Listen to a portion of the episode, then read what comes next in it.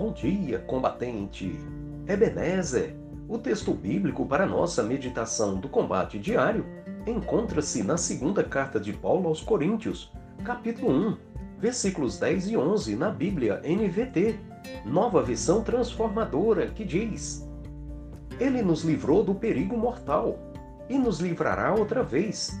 Nele depositamos nossa esperança e ele continuará a nos livrar e vocês nos têm ajudado a orar por nós. Então muitos darão graças porque Deus, em sua bondade, respondeu a tantas orações feitas em nosso favor. Deus tem muitas promessas de bênçãos para as nossas vidas. Porém, isso não quer dizer que não precisamos fazer mais nada. Muitas promessas de Deus são realizadas através da oração. O nosso Senhor Jesus Cristo disse Pois todos que pedem, recebem. Todos que procuram, encontram. E para todos que batem, a porta é aberta.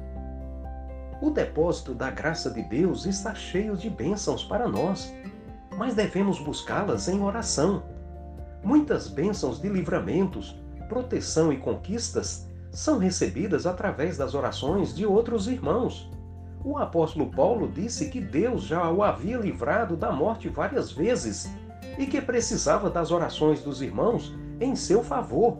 Ele disse: Ele nos livrou do perigo mortal e nos livrará outra vez. Nele depositamos a nossa esperança e ele continuará a nos livrar. E vocês nos têm ajudado a orar por nós. Então muitos darão graças porque Deus, em sua bondade, respondeu a tantas orações feitas em nosso favor.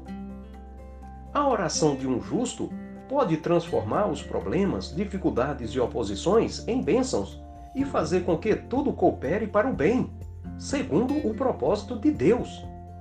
A Bíblia diz: orem uns pelos outros para serem curados. A oração de um justo tem grande poder e produz grandes resultados. Amém. Deus seja louvado.